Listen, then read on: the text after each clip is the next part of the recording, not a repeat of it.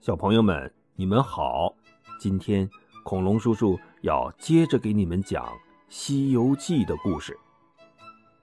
上一集我们讲到，孙悟空大战二郎神，最后他使了个隐身法，凭空消失了。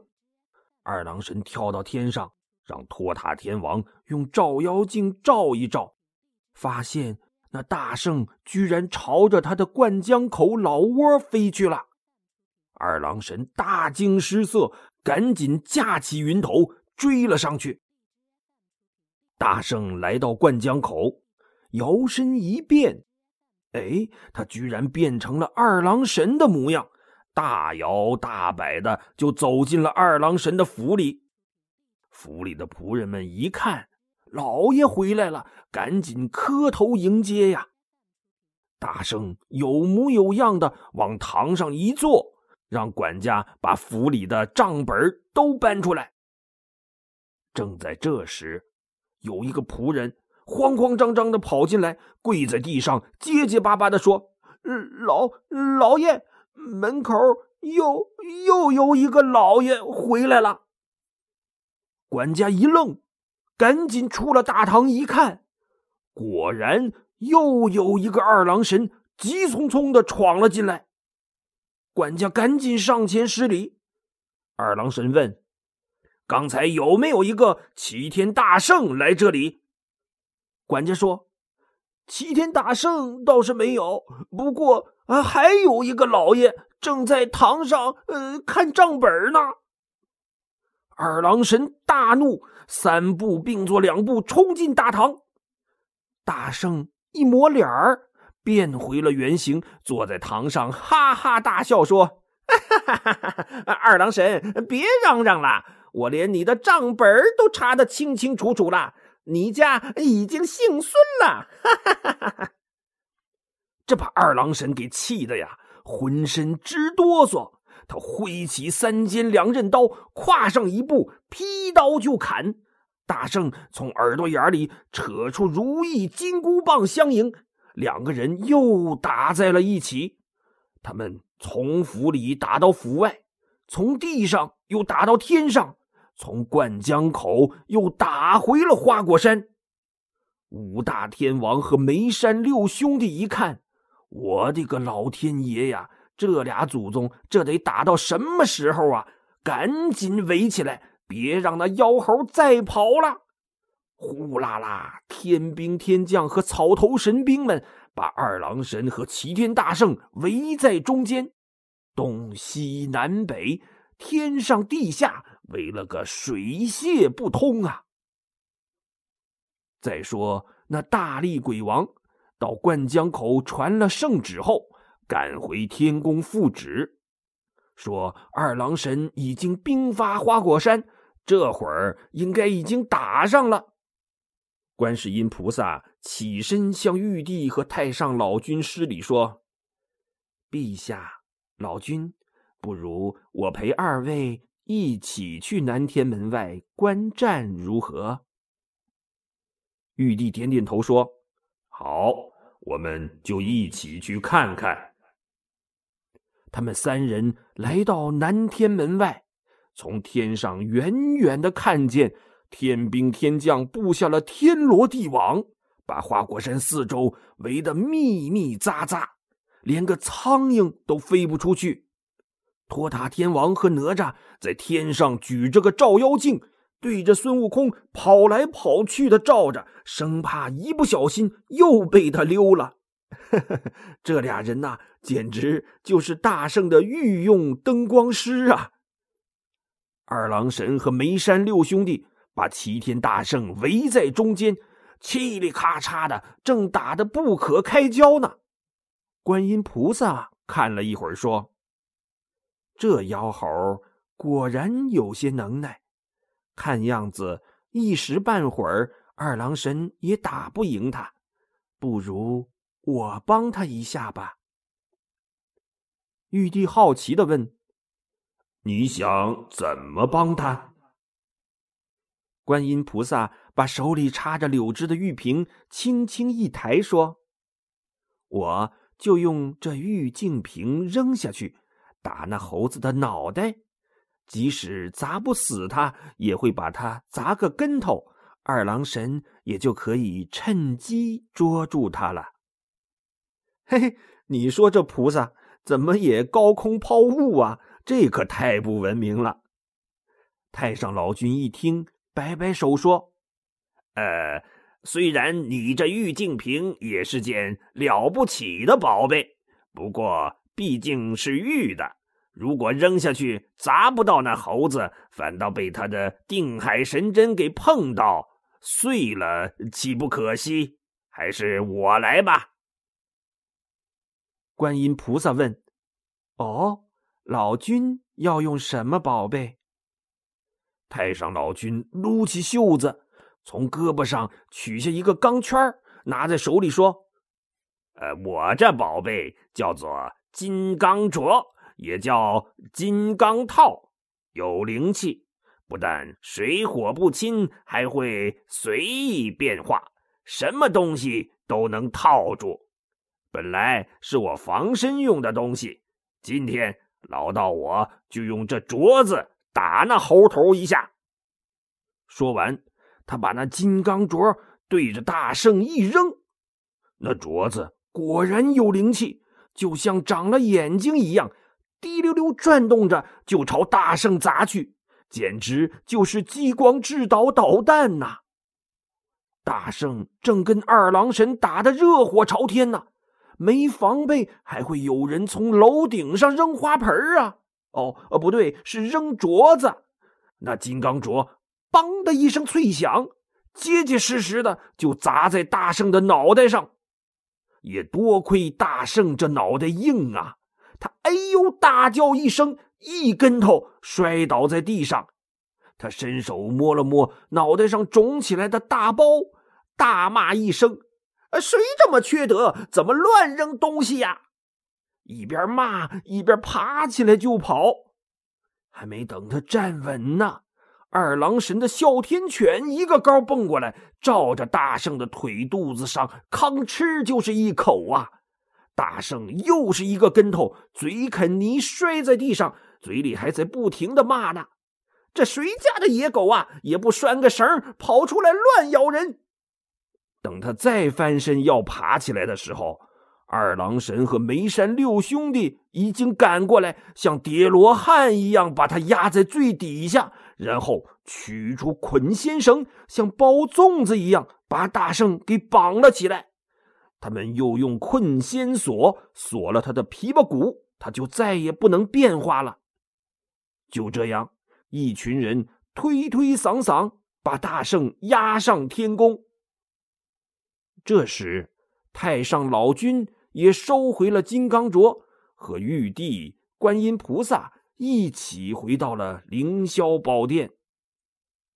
二郎神不愿意跟玉帝多打交道，于是他把孙悟空交给四大天王看押，自己进了凌霄宝殿复旨，领了玉帝的一番奖赏之后，他就率领梅山六兄弟和他的草头神兵回灌江口去了。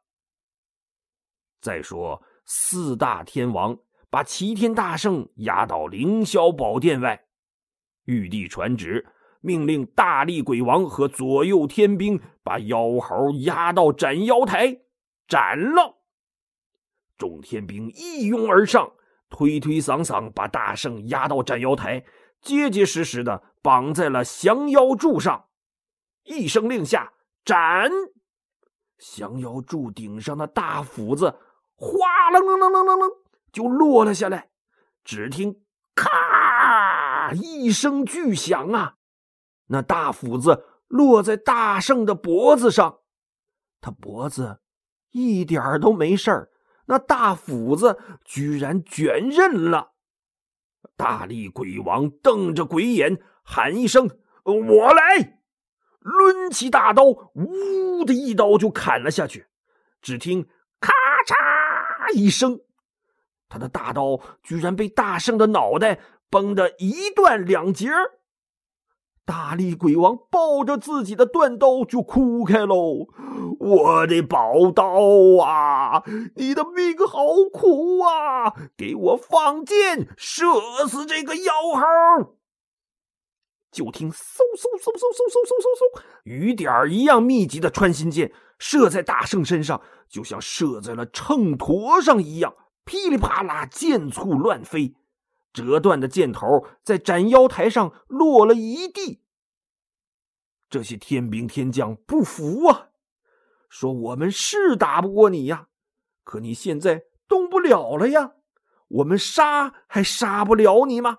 我就不信了。”火部众神用神火烧，大圣哈哈大笑说：“哈哈哈哈！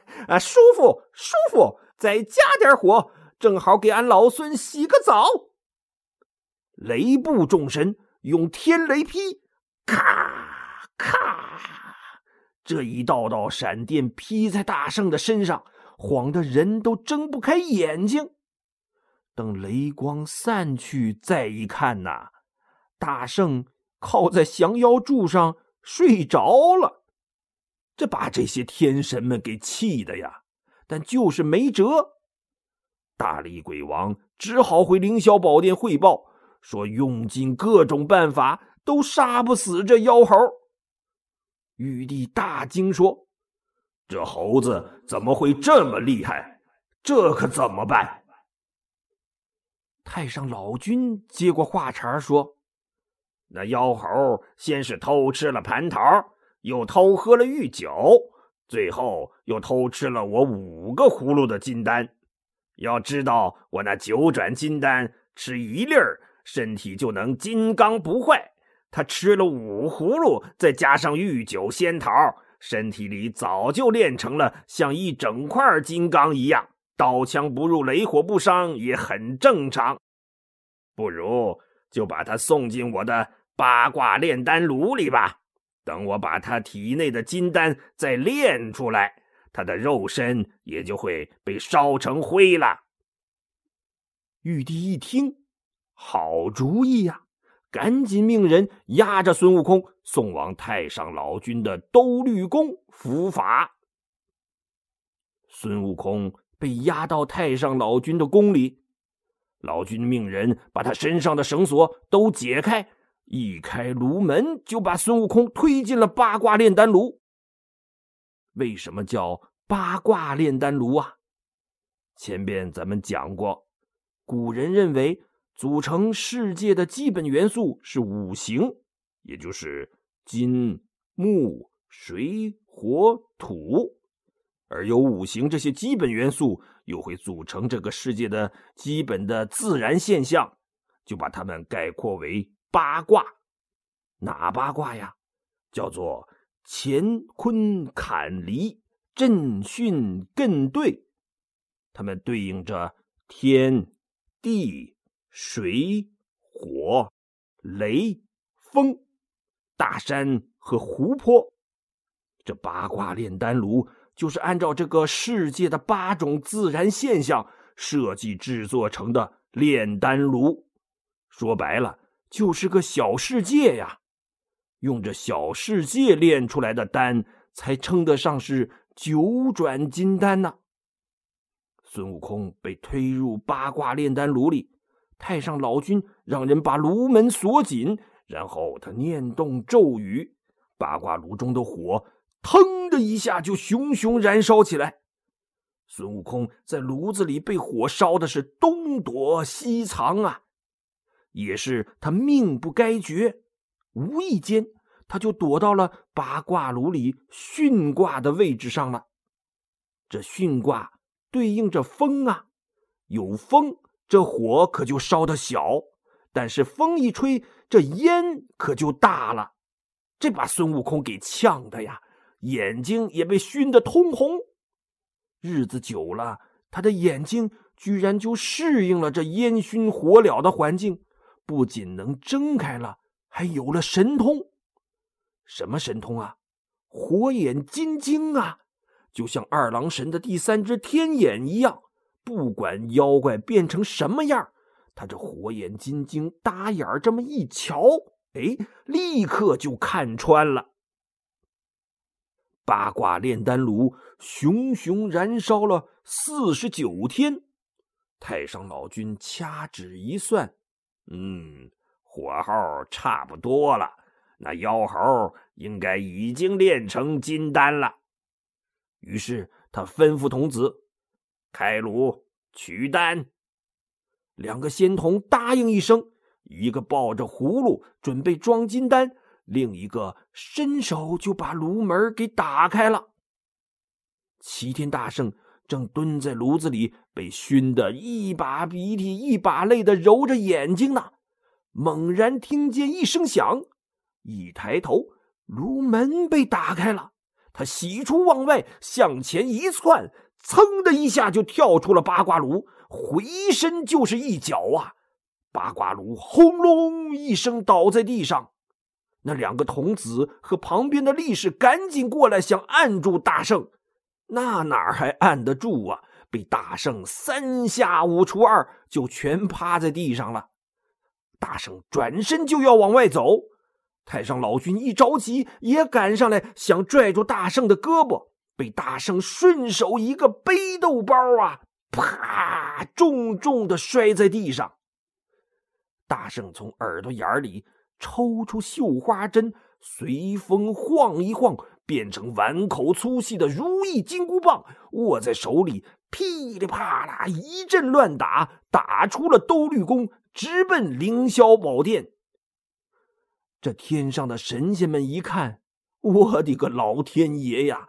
这妖猴怎么没死，反倒更厉害了？快跑吧！神仙们哭爹喊娘，东躲西藏。顿时乱成了一团呐！大圣一路打到凌霄宝殿外，正要冲进去，从凌霄殿里冲出一个神仙，手里握着金鞭，喊一声：“泼猴休得无礼，看鞭！”一鞭子就打过来。原来呀，这是玉帝的御前护卫。不一会儿，大殿里又冲出来一大群护卫神将。各持兵器，把大圣围在中间。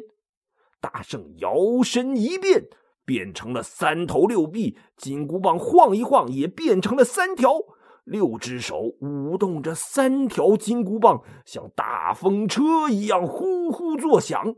他把这一肚子的怒气都发泄到金箍棒上了。